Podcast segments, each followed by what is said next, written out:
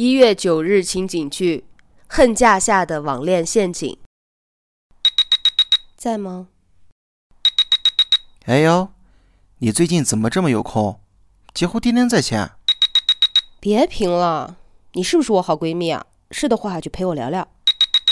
好了好了，不开玩笑了，我肯定是你好闺蜜啊。你怎么了？说吧。哎，我最近恋爱了。不是吧？看你这样子，不像是恋爱的状态啊！恋爱的人成天约会，哪有时间上网？谁说上网就不能恋爱了？我最近就在网上聊了一个男的，我觉得挺合得来的。网恋呐？不是吧，姑娘，你多大了？怎么还相信网恋呢？网恋怎么了？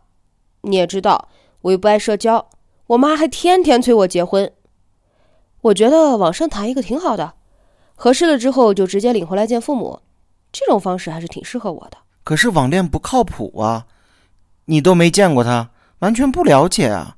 现在有很多的网络骗子专门骗你们这种小姑娘。不会的，他对我可好了，还给我寄来了好多吃的呢。他昨天还说让我过年就去他家见父母，已经都给我订了飞机票了。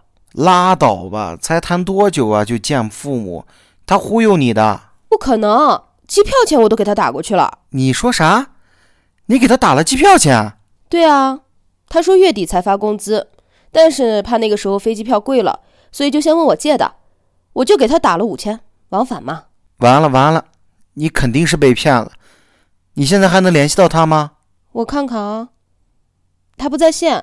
这肯定是个网络骗子，你被骗了。不可能，我才不信呢。他可能是忙吧，他一上线就会联系我的。他对我那么好，不可能为了这点钱骗我的。桃子，我这个朋友好像有点走火入魔了。为什么他会相信这种迷幻虚无的爱情呢？我该怎么帮助他呢？